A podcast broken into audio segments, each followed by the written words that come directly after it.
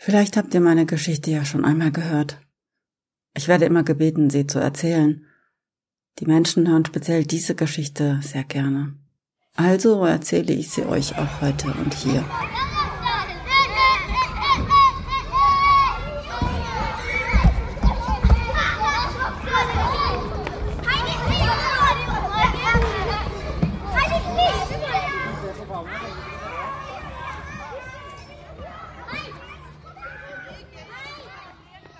Sie spielt schon vor längerer Zeit, vor mehr als 50 Jahren und aufgeschrieben habe ich sie erst vor ungefähr 20 Jahren. Sie handelt von meinem ersten Jahr als Lehrerin. Da unterrichtete ich auch eine dritte Klasse, die hatte 34 Schüler, glaube ich. Die waren alle wirklich herzensgut und ich mochte meine Neunjährigen wirklich sehr. Aber ein Schüler fiel mir besonders auf. Er sah immer recht gepflegt und aufgeräumt aus, und er hatte diese chronische gute Laune. Na, dieses Grundgefühl, als ob alleine die Tatsache, dass man am Leben ist, irgendwie Anlass genug ist, sich zu freuen. Und das war so ansteckend, dass man ihm seine Fehlerchen sofort vergeben musste. Mark Eklund hieß er. Und weil er so ein Sonnenschein war und sich seines Lebens so freute, musste er das auch ununterbrochen mitteilen. Oder mit anderen Worten, er schwätzte in einer Tour. Und das war noch in den 50ern. Da ging es noch viel autoritärer zu. In der Klasse zu reden, ohne dazu vom Lehrer aufgefordert worden zu sein, das war schlicht ein Ding der Unmöglichkeit. Ich musste das unterbinden. Also ermahnte ich Mark. Das immer wieder und immer wieder. Aber was mich auch immer wieder beeindruckte, war seine wirklich ernst gemeinte Antwort. Danke, dass Sie mich auf meinen Fehler hingewiesen haben, Schwester. Ich glaube wirklich, das meinte er ernst. Denn er konnte halt nicht anders, der Sonnenschein.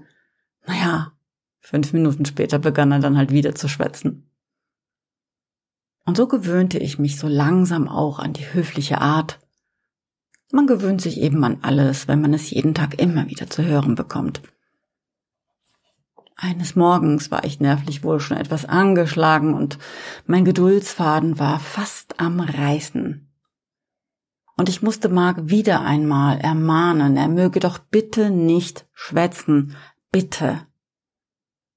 Wahrscheinlich machte ich deshalb einen furchtbaren Anfängerfehler.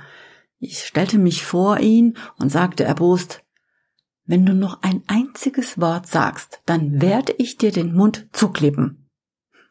Ein dummer Fehler, ich weiß. Und natürlich kam es, wie es kommen musste. Es dauerte keine zehn Minuten und schon hörte ich seinen Banknachbarn Chuck petzen. Schwester, Mark schwätzt schon wieder. Natürlich hatte ich niemanden angehalten, er möge mir sagen, wenn Mark schwätzt. Menschen so einen Autoritätsglauben zu vermitteln, dass sie ihre Nachbarn anzeigen, war sicher kein wünschenswertes Erziehungsideal. Nein, Chuck hat nur gepetzt, weil ich so dumm war und so eine Drohung in den Raum gestellt hatte. Nun wollten sie halt prüfen, ob ich auch zu meinem Wort stehe. Darum ist es ja auch ein dummer Fehler kann mich an diese Szene genau erinnern, als wäre es gestern passiert und nicht in den 50ern irgendwann. Ich fühlte die Spannung im Klassenraum. Es war ein Showdown wie bei einem Western. Verzweifelt öffnete ich die Schublade in der Hoffnung, darin kein Klebeband zu finden, aber leider hatte jemand eine Rolle darin zurückgelassen. Also musste ich handeln. Ich nahm die Rolle, riss zwei große Streifen Klebeband ab und klebte Mark damit den Mund zu. Mit einem großen X über beide Backen. Und dann, dann schlich ich zurück zum Lehrerpult und versuchte sehr beherrscht und erwachsen zu wirken. Als ich mich umdrehte, saß Mark da auf seinem Platz und man sah sein Grinsen unter dem Klebeband und er zwinkerte mir frech zu, der Sonnenschein. Da war es um mich geschehen. Und ich musste so furchtbar lachen, dass ich kaum noch gerade stehen konnte. Ja, die ganze Klasse schüttete sich vor Lachen aus, während ich zum Markt ging und versuchte, das Klebeband schmerzfrei wieder zu entfernen. Ich entschuldigte mich dann auch bei ihm, kaum dass ich fertig war. Aber er zuckte nur mit den Schultern und meinte, Danke, dass Sie mich auf meinen Fehler hingewiesen haben, Schwester. Dieser Mark. Einfach unglaublich.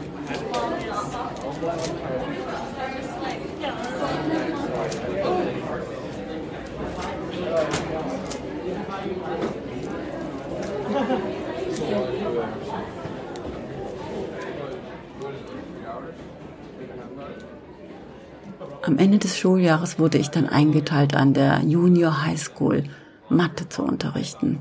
Da sind die Kinder schon 16 und 17 Jahre alt und acht Jahre flogen nur so dahin, als Mark auf einmal wieder in meinem Klassenzimmer saß. Er war immer noch so hübsch anzusehen wie früher und auch immer noch so gut erzogen und höflich. Und weil der Lehrstoff schwieriger war und alle schon fast erwachsen, schwätzte er auch nicht mehr so oft wie früher. Es war an einem Freitag, da merkte ich in der Klasse eine große Unzufriedenheit. Sie hatten aufmerksam versucht, ein neues Konzept zu verstehen, das ich ihnen erklärt hatte, aber noch hatte es wohl den meisten nicht so richtig gedämmert. Es ging ihnen nicht gut. Sie hatten irgendwie miese Laune und konnten sich selber nicht ausstehen. Und ihre Mitschüler auch nicht. Wenn ich das nicht irgendwie auffangen konnte, dann würde es noch übel ausgehen. Also dachte ich mir auf die Schnelle etwas aus. Ich sagte den Schülern, jeder solle eine Liste seiner Klassenkameraden anfertigen und unter jedem Namen zwei Zeilen freilassen. Und dann, so war der Auftrag, sollten Sie unter dem Namen jedes Mitschülers das Positivste, was Sie über ihn oder sie zu sagen hatten, aufschreiben. Das dauerte den Rest der Schulstunde. Und die Schüler und Schülerinnen konzentrierten sich so sehr auf diese Aufgabe, dass ich bequem dabei etwas anderes korrigieren konnte. Am Ende der Stunde gaben sie alle ihre Blätter bei mir ab. Charlie lächelte mich zum Abschied an und Mark sagte wie immer am Freitag Danke für den Unterricht, Schwester, und ein schönes Wochenende. Am Wochenende nahm ich mir für jeden und jede ein neues Blatt und schrieb ihnen in meiner schönsten Handschrift alles auf, was ihre Klassenkameraden über sie sagten. Am Montagmorgen teilte ich die Blätter dann aus, und es dauerte nicht lange, und die ganze Klasse lächelte über beide Backen. Wirklich? flüsterte jemand, oder ich wusste nicht, dass das für jemand anderen wichtig sein könnte, oder ich hätte nie gedacht, dass mich andere so lieb haben. Es war ein sehr zärtlicher und intimer Moment. Was man auch daran erkannte, dass niemand jemals wieder über diese eine besondere Schulstunde sprach. Ich hatte nicht die geringste Ahnung, ob sie das nachher miteinander besprochen haben oder vielleicht mit ihren Eltern. Ob sie das überhaupt nachhaltig berührt hat oder nicht. Der Alltag war wichtiger. Aber eigentlich war es mir auch egal, denn die kleine Übung hatte ihren Zweck erfüllt.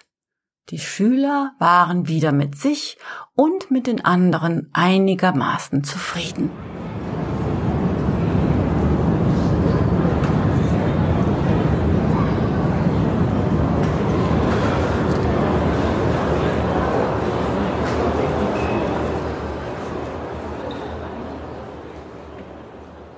Das Jahr ging vorbei und dieser Jahrgang verließ dann bald die Schule. Es war schon einige Jahre später, dass ich während der Ferien meine Eltern besuchte und diese mich am Flugplatz abholten. Auf der Rückfahrt fragte mich meine Mutter die üblichen Quizfragen.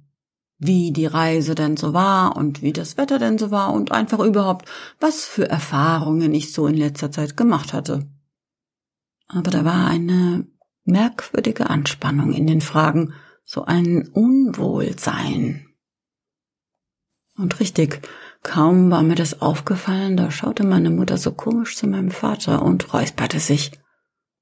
Und das, das machte mein Vater dann auch ausgiebig. Wie immer, wenn er etwas Wichtiges oder etwas Unangenehmes zu verkünden hatte. Die Familie Ecklund hat gestern Abend bei uns angerufen, sagte er. Ach was, das ist aber nett. Von denen habe ich ja schon seit Jahren nichts mehr gehört. Wie es denn wohl dem Mark geht? Mein Vater wurde daraufhin sehr kleinlaut. Er wurde in Vietnam erschossen. Morgen wird er beerdigt und seine Eltern wünschen sich, dass du dabei bist.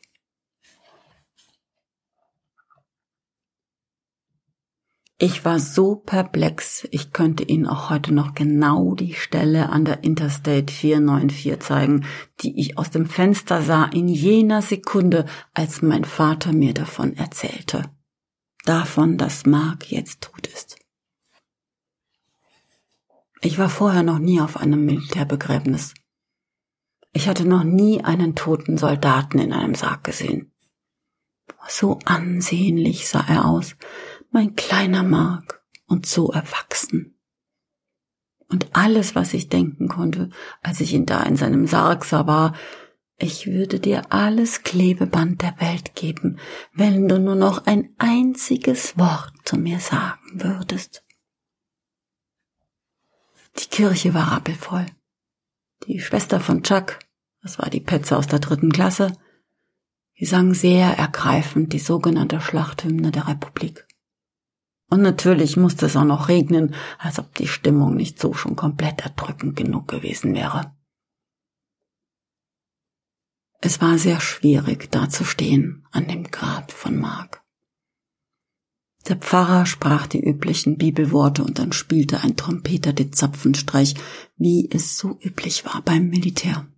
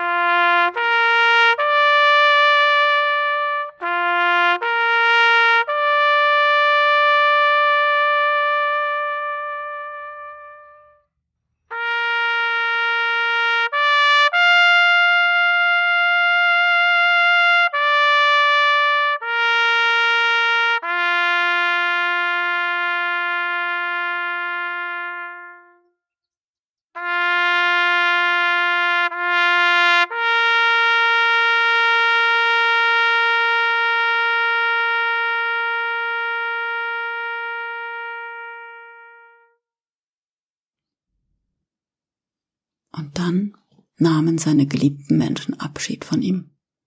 Eine Person nach der anderen trat vor, gedachte seiner und sprenkelte Weihwasser auf den Sarg im strömenden Regen. Als ich vor dem Loch in der Erde stand, in das gleich Marks Leichnam hinabgelassen werden sollte, sprach mich einer der Soldaten an, die den Sarg getragen hatten. Äh, sind Sie vielleicht Marks Mathelehrerin? Ich nickte nur stumm. Komische Frage, oder? Mark hat viel über sie geredet, meinte er noch. Nach der Beerdigung traf sich die Gesellschaft noch in Chucks Haus zum Leichenschmaus. Als ich dort ankam, schienen Marks Eltern schon auf mich zu warten. Wir wollten ihnen etwas Wichtiges zeigen. Wir wollten ihnen etwas Wichtiges zeigen, sagte Marks Vater und holte seine Brieftasche aus der Hose. Das wurde bei Mark gefunden, als er erschossen wurde, und wir dachten, sie würden es vielleicht wiedererkennen. Als er die Brieftasche öffnete, zog er ein Blatt Papier heraus, das ziemlich mitgenommen aussah. Sichtlich wurde es schon sehr oft auf und zugefaltet und gelesen, so oft war es schon repariert und geklebt worden. Ich erkannte es natürlich sofort. Das war das Blatt, auf dem ich alles gelistet hatte, was Marks Klassenkameraden über ihn Positives geschrieben hatten. Vielen Dank, dass Sie das getan haben damals, sagte Marks Mutter. Wie Sie sehen, war es ihm der vielleicht wertvollste Schatz. Natürlich heulte ich Rotz und Wasser. Marks alte Klassenkameraden sammelten sich bald um uns herum. Und Charlie lächelte etwas schüchtern, als er sagte, ich habe meine Liste auch noch. Sie ist in der obersten Schublade meines Schreibtischs zu Hause. Chucks Ehefrau meinte, Chuck wollte unbedingt, dass wir die Liste ins Hochzeitsalbum kleben. Das haben wir dann auch gemacht. Marilyn meinte, meine Liste steckt als Lesezeichen in meinem Tagebuch. Und dann war da noch Vicky. Die nahm ihre Brieftasche aus der Handtasche und da war ihre Vision der Liste. Auch schon ziemlich abgenutzt. Ich trage die Liste immer bei mir. Ich bin mir sicher, wir alle haben uns diese Liste damals aufgehoben. Das war dann einfach zu viel für mich. Ich konnte nicht mehr, ich musste mich hinsetzen. Und ich heulte und heulte und heulte. Um Mark natürlich, um den Sonnenschein, der nun nicht mehr scheint. Aber auch um seine Freunde und um mich, die wir ihn nie mehr sehen würden, nie mehr mit ihm reden könnten. Ich weinte, weil wir es alle immer so furchtbar wichtig haben mit diesem Alltag, dass wir vergessen, dass unser Leben jederzeit mit einem Schlag vorbei sein kann. Mein Gott, bitte tut mir alle einen Gefallen, nur heute. Auch wenn es noch so banal und kittig klingt, sagt den Menschen, die ihr liebt und für die ihr euch sorgt, dass ihr sie lieb habt und dass sie wichtig sind für euch. Denn morgen, morgen könnte es vielleicht zu spät sein.